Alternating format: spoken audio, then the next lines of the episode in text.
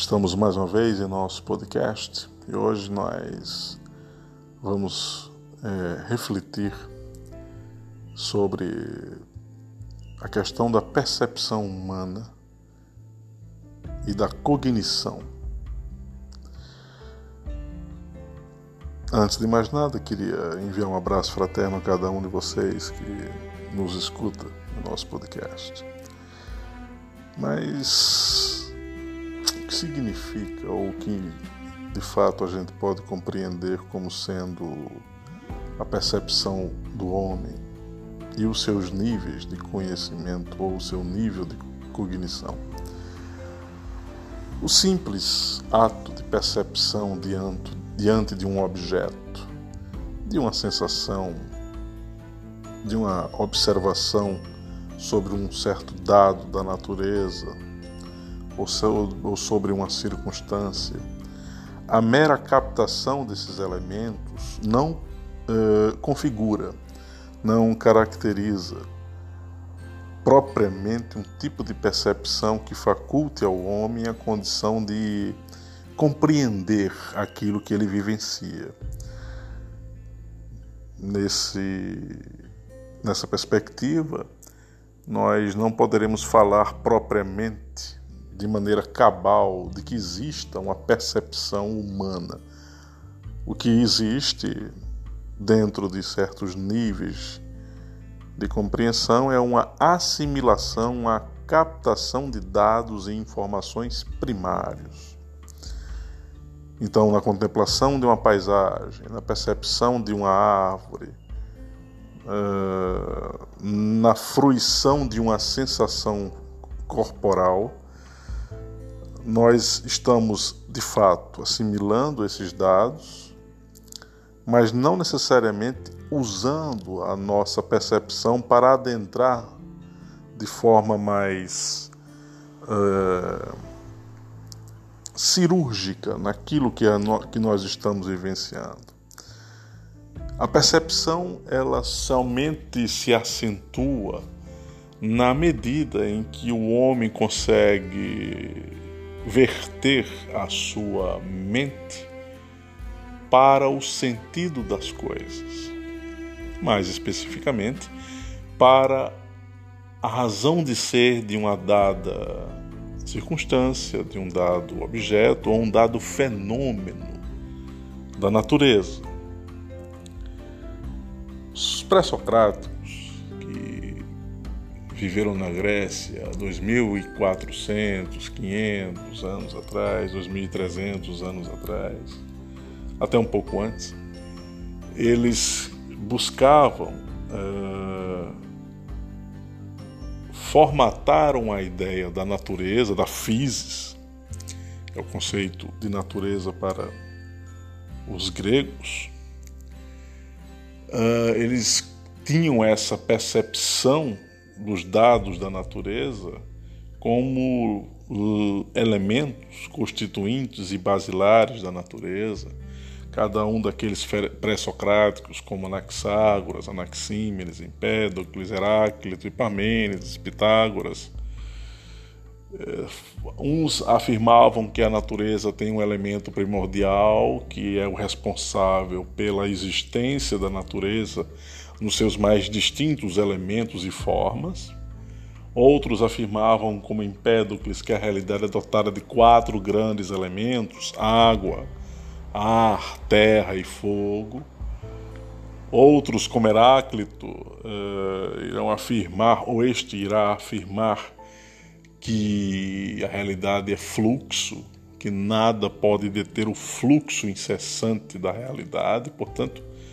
na perspectiva heraclitiana ou heraclítica, a realidade ela não é fixa,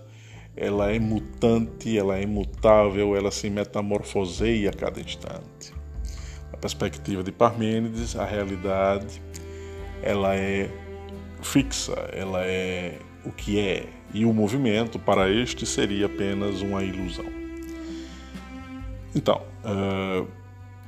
os pré-socráticos tinham a compreensão de que perceber uma coisa não bastava para ter um entendimento sobre essa mesma coisa, era necessário uma imersão, vamos assim dizer, na coisa percebida, no elemento percebido, no objeto apreendido de forma mais aprofundada, vamos assim dizer. Esse ato de aprofundamento intelectual, esse ato de aprofundamento espiritual que se verte em relação a qualquer coisa da realidade externa e da realidade intrapsíquica interna, já que nós produzimos ideias. O ser humano é o ser complexo que, em tese, produz mais ideias. É o ser que produz é, novos conceitos. É o ser que dá significado às coisas na utilização do seu processo racionalizante e numa elevação do estágio instintivo primário para um estágio estético, filosófico, racional.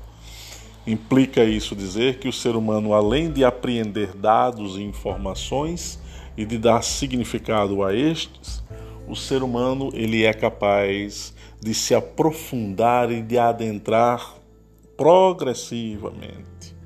na essência das coisas. Portanto, a cognição ela só pode ser verdadeira e genuinamente compreendida na proporção em que o homem ele adentra, ele descerra o véu, vamos assim dizer,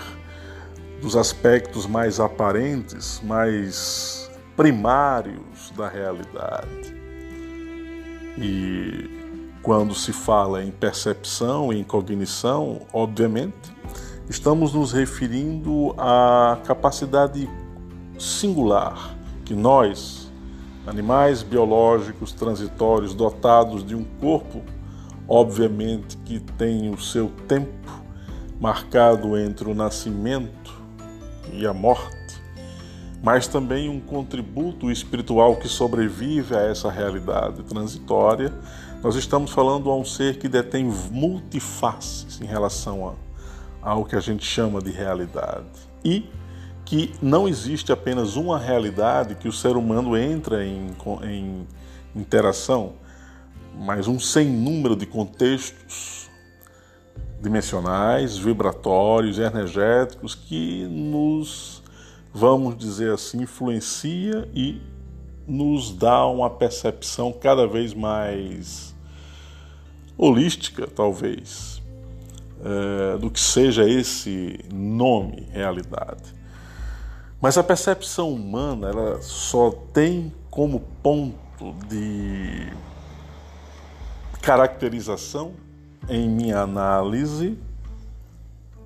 quando este ser humano consegue, portanto, gerar, a partir das informações e assimilação de dados, novos conceitos e aprofundamentos sobre,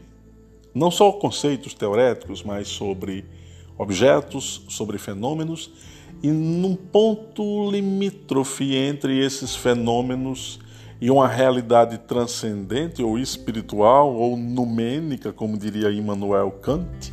ele consegue é, acessar os pontos nodais, vamos assim dizer, os pontos essenciais da realidade, mas aqui implica uma verdadeira reflexão e indesviável reflexão. O ser humano não pode captar esses pontos nodais ou essenciais de uma consciência transcendida de forma absoluta. Aliás, falar em uma consciência transcendida para seres imanentes como nós requer uma certa dose de prudência, porque nós não temos como acessar essa realidade de uma forma tão, tão superlativa, tão enriquecedora. Pelo menos não a raça humana de uma maneira uh, significativa, pequenos núcleos de seres humanos eles já conseguem acessar esse tipo de coisa. Portanto, a cognição ela é o ato de desenvolvimento do conhecimento acerca da realidade nos seus mais diferentes níveis, e a percepção se transforma naquilo que eu eu chamo isso de um tempo para cá como para-percepção. Né? Para-percepção é uma percepção que vai além da mera captação dos sinais enviados pelos sentidos. A para-percepção é, o, é a gênese dos conceitos, mas também é a gênese da compreensão, levando em conta um aspecto que não pode ser desconsiderado: o mundo dos conceitos não é ainda o mundo que nos forneça uma realidade mais abrangente. É sim um mundo ou um plano de coisas é, que nos fornece uma direção para o entendimento da distinção, por exemplo, entre a realidade fenomênica, a realidade material vigente, e a realidade vertical, numênica e espiritual. Isso, de fato, os conceitos que envolvem um aspecto e outro, eles precisam ser formulados ou reformulados é, constantemente. Mas além desse mundo dos conceitos, é preciso que o ser humano crie aquilo que eu chamo do mundo da compreensão ou da realidade da compreensão, porque a compreensão ela consegue fazer uma espécie de volta sobre os conceitos que são ordidos. É, a compreensão verdadeira, além de ser inclusiva, ela é desidentificada dos conceitos que nós formulamos a cada instante. Então, numa situação é, factual, numa situação cotidiana que envolve as ideologias políticas aqui no mundo, por exemplo, quando alguém olha de forma desidentificada sobre os níveis de polarização política, esse ato de você olhar para uma ideologia política X e olhar para uma ideologia política Y sem causar identificação emocional excessiva, essa atitude mental ela é uma atitude para-percepcional, é uma para-percepção que você realiza. Você está gerando uma captação compreensiva sobre esses aspectos, porque você está se desidentificando dos aspectos mais primários, dos aspectos mais instintivos, emocionais, impulsivos que envolvem essas, essas coisas. Então, é, a compreensão está num nível acima dos conceitos porque permite gerar abrangência inclusiva sobre estes. O mundo dos conceitos está so, super, é superior ao mundo da empiria, ao mundo da captação dos dados, dos sentidos, porque o mundo dos conceitos já dá um norte é, de luz, de lucidez sobre os fatos, né? a gente vai desenvolvendo um conceito sobre uma coisa, um conceito sobre outra. O problema dos conceitos é que eles acabam sempre fechando em círculos, né? Os conceitos eles eles uh, dão um, realizam uma espécie de oito sobre as coisas, né? E é aí que entra a compreensão. Quando nós estamos forma, formatando muitos conceitos sobre as coisas, os fatos, as circunstâncias, as vivências, é, nos mais variados matizes e níveis, quando a gente percebe que essa conceituação excessiva ela nos promove uma bruma, né, de uma visão mais opaca, difusa, confusa da realidade, é preciso parar de realizar essas conceituações e gerar um esvaziamento dessas conceituações a partir de um nível de compreensão. E isso só é possível quando nós é, adentramos na realidade das coisas com desidentificação, sem nos, nos sentirmos envolvidos emocionalmente sobre essas coisas. Portanto, a percepção humana e a cognição precisa, eh, esses dois aspectos aqui precisam ser sintetizados com o elemento da compreensão e da parapercepção. E a compreensão, ela é um salto na consciência daqueles que a praticam na proporção em que o indivíduo ou alguém não mais se restringe a aspectos menores que envolvem os conceitos, não mais se apequenam com os envolvimentos ou com as identificações emocionais, advindas desses conceitos ou de, ou de quaisquer outros aspectos, até mesmo de ideologias, nos, nos mais distintos elementos dessa, dessa, dessa coisa. Né? Portanto, tenhamos a compreensão de gerar cada vez mais aprofundamento sobre a relação dos objetos que nos rodeiam, dos sentidos que nos, nos, uh, nos incitam a, novos, a novas sensações, tenhamos a compreensão de que em cada investigação que a gente realiza a respeito de uma sensação, seja ela satisfatória ou insatisfatória, de um estudo teorético sobre um, um postulado científico ou filosófico, de uma vivência emocional, quando a gente lança um olhar de aprofundamento, desidentificado, o máximo que a gente faz, na verdade, o máximo que a gente puder, esse tipo de exercício aqui cria um nível de conhecimento efetivo. É um patrimônio intransferível do indivíduo quando ele observa uma, uma situação dada, se aprofunda naquela situação, ao mesmo tempo em que não se identifica com aquilo, se aprofunda para tentar entender, fazer uma imersão sobre aquilo, mas ao mesmo tempo ele mantém uma certa distância pois é a partir desse aspecto, dessa distância emocional, que ele vai poder olhar de fora e ao mesmo tempo ele vai poder dar novos mergulhos sobre os fenômenos que ele vivencia ou os aspectos internos que ele produz ou recebe a partir da influência de outrem. Cognição, portanto, é, é, é o desenvolvimento do conhecimento mas da capacidade que o homem tem de, ao mesmo tempo que recebe é, o estímulo do mundo externo, ele também recebe o estímulo do seu mundo interno e faz uma filtragem e vai gerando conhecimento a partir da assimilação desses dois mundos. Né? E isso aqui, quando é acentuado por uma atitude mais